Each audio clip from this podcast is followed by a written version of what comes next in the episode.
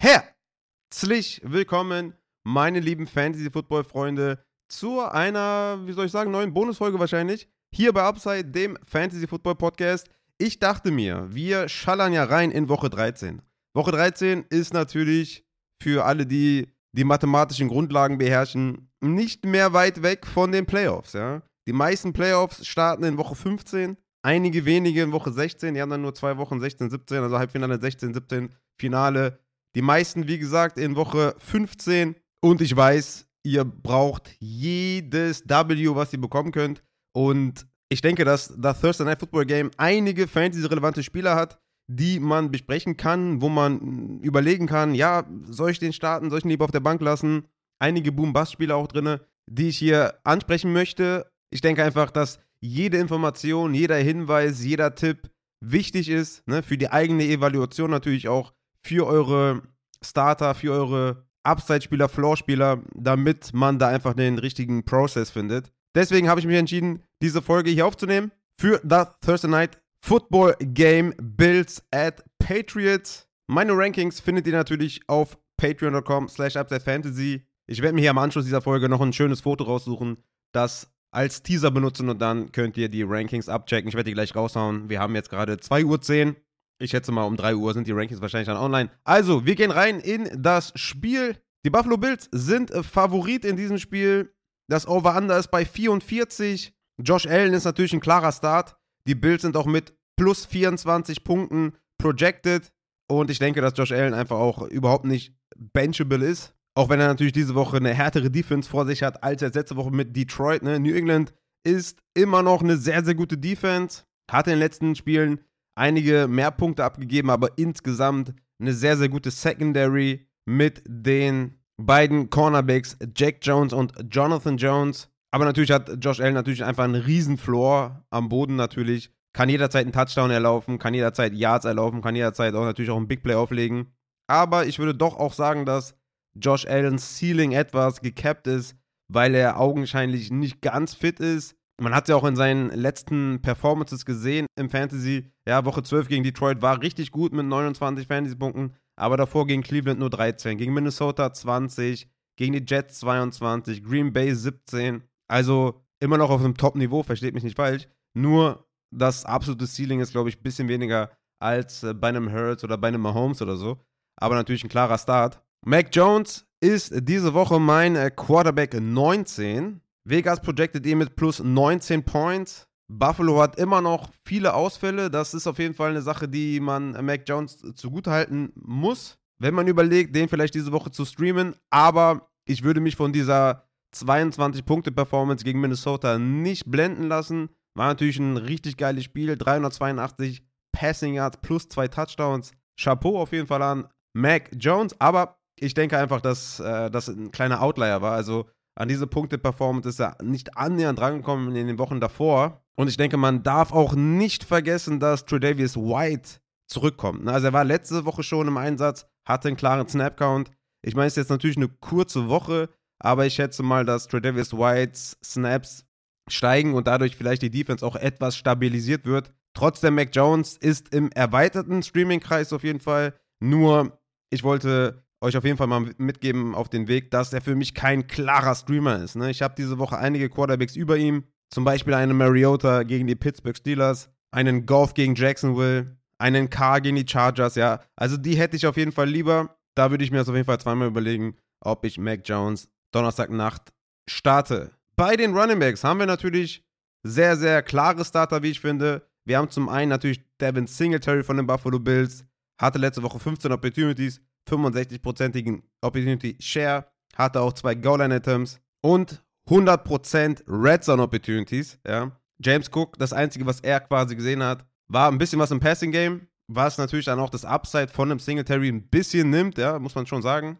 James Cook mit den fünf Targets, das, das tut schon weh, ne, auf, auf Passing Downs. Aber Singletary hat einfach die Opportunities, hat einen super stabilen Floor. Auch gegen New England, die natürlich da in allen Belangen in der Defense gut unterwegs sind. Und Singletary ist jetzt auch kein Spieler, wo ich sage, ey, mit dem gewinnt die Woche. Aber ich denke, er ist schwer zu benchen. Ist ein, hat einen guten Floor, ist mein Running Back 22 diese Woche und für mich ein Starter. Ramondre Stevenson von den New England Patriots, was soll man dazu noch sagen? also Damien Harris ist out, ähm, so viel ist schon bekannt. Hat jetzt 16 Targets und 15 Receptions in den letzten zwei Wochen und ist halt absoluter Workhorse. Und ich denke mal, das ist natürlich keine Frage, dass hier Ramondre Stevenson spielt. Buffalo, ne? Wie gesagt, einige Ausfälle, die sind overall in der Defense, egal ob äh, Secondary, Linebacker, Safety, halt angeschlagen und sind demzufolge nicht das angsteinflößende Matchup für Running Backs. Deswegen Ramondre Stevenson natürlich ein klarer Start. Bei den Wide Receivers haben wir Stefan Dix natürlich als absoluten Must-Start.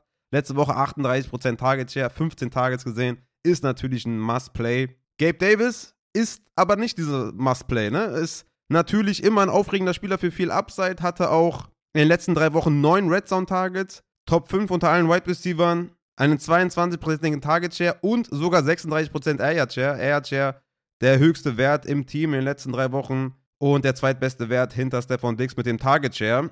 Das Matchup wird wahrscheinlich gegen Jack Jones sein und ein bisschen was mit, mit Mills, aber ich denke allgemein, ja, dass Gabe Davis natürlich aufgrund der relativ stabilen Targets nicht dieser extreme Boom-Bust-Spieler ist, der er am Anfang der Saison war. Aber man muss halt auch sagen, dass Josh Allens Verletzung vor allem natürlich für Gabe Davis schlecht ist, weil das ganz große Boom, das ist schon ein bisschen her. Ne? Also in Woche 5 gegen Pittsburgh hatte er noch 171 Receiving Yards und zwei Touchdowns. Seitdem hatte er 74 Receiving Yards, 35 Receiving Yards, 33 Receiving Yards, 93 mit 10 Targets, sehr, sehr nice. 68 Receiving Yards und 38 Receiving Yards. Also ich glaube, dass man da besser beraten ist, Gabe Davis diese Woche lieber zu sitten. Es kann natürlich immer sein, ja, dass man da ne, seine 17, 18, 19, 20 Punkte auf der Bank lässt. Aber das Matchup ist nicht gut. Josh Allen ist nicht hundertprozentig fit. Ich denke einfach, es wäre diese Woche besser, ihn auf der Bank zu lassen. Ich würde zum Beispiel einen Christian Watson drüber spielen, einen Brandon Ayuk drüber spielen, einen Chris Olavi drüber spielen. Und ich würde auch einen George Pickens drüber spielen. Also seht ihr ungefähr die Range von Gabe Davis. Ist nicht besonders hoch. Einfach zu viele Dinge, die mich da abschrecken. Und ich würde ihn lieber sitten. Isaiah McKenzie ist natürlich oder könnte davon profitieren, ja, dass natürlich die Aufmerksamkeit auf Dix und Gabe Davis gehen. McKenzie hat letzte Woche mit 10 Targets und 26%igen Target Share, 96 Receiving Yards und 73% Snaps. Das ist natürlich auch immer so eine Sache bei McKenzie wie viel steht da auf dem Platz? Ja, letzte Woche 73 Prozent, manchmal auch nur 50 Prozent, 60 Prozent. Also, das kommt immer so ein bisschen drauf an. Für Boom Bust, ich meine, ne, klar, kann man das natürlich immer machen, aber ich habe da schon einige Wide Receiver über Isaiah McKenzie, ist mein Wide Receiver 41. Könnte natürlich in der einen oder anderen Liga noch ein Flexer sein. Check die Rankings, aber ich denke, im Vakuum würde ich den lieber nicht aufstellen. Obwohl er von den Wide Receivers her wahrscheinlich das beste Matchup hat. Auf der anderen Seite, Jacoby Myers von den Patriots. Hat er diese Schulterverletzung gehabt? Ne? Ist noch nicht geklärt, ist immer noch questionable. Ist natürlich die Frage, wie fit ist er? Ich würde sagen, bei einer kurzen Woche würde ich Myers jetzt nicht aufstellen. Ja? Tatsächlich würde ich Myers sitten. Ist mir einfach, also man hat ja auch schon ein bisschen rausgehört, dass ich jetzt nicht glaube, dass Mac Jones da 300 Yards wirft. Und Myers, kurze Woche Schulterverletzung, war ja auch dann wirklich nur spärlich im Einsatz letzte Woche, ne, nachdem er sich da verletzt hat, kam er zwar rein, aber er hat kein Target mehr gesehen. Und mir wäre das einfach diese Woche zu riskant, den da zu spielen. Und er ist natürlich auch ein Wide Receiver, den man eher so als Flexer sieht. Ja, und ich denke, dass man da auf Running Back einige drüber haben kann. Ja, wie zum Beispiel einen Gus Edwards, der zum Beispiel drei Goal-Line-Attempts hatte mit 17 Opportunities sogar, ne? 81% Opportunity Share. Also schon auch ein höherer Floor auf jeden Fall. Corday Patterson gegen Pittsburgh zum Beispiel würde ich auch drüber spielen. Brian Robinson gegen die Giants.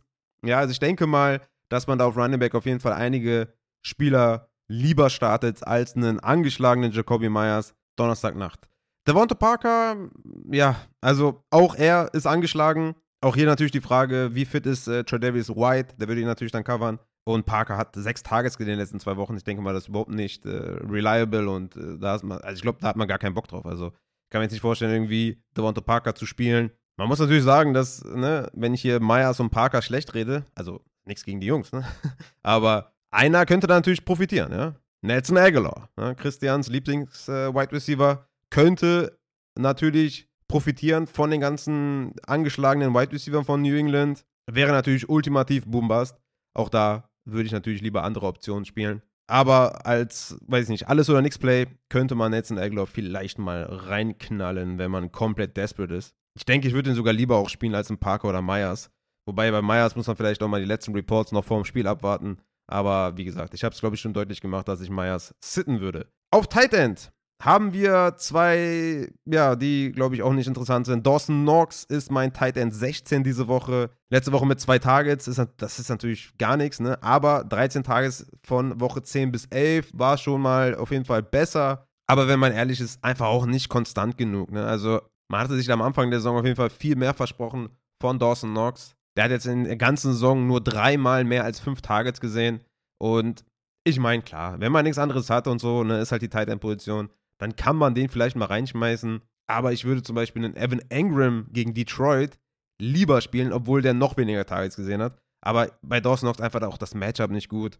Und ich, ich würde mir wirklich einfach, ne, also Everett, Dulcich, Cole Komet, Engram, auch sogar Joan Johnson, Tyler Higby von mir aus, ne, der natürlich auch hier mit dem Quarterback-Play Schwierigkeiten hat. Ich denke einfach, dass die einfach einen besseren Floor haben, auch mehr Upside haben. Bei Dawson Knox sehe ich einfach, diese Woche eher nix auf Tight End und würde den auf jeden Fall nicht spielen. Auf der anderen Seite Hunter Henry, ja, auch er, ne? Also wie fit sind die Wide Receiver, ne? Jacoby Myers, Devonta Parker könnte natürlich dann das ein oder andere Target sehen in der Red Zone, aber er ist schon ganz klar Touchdown oder Bust, ne? Er hat nur zwei Touchdowns gefangen bisher in der Saison. Hatte letzte Woche die fünf Targets gegen Minnesota. Wenn das immer so wäre, dann könnte man halt damit arbeiten.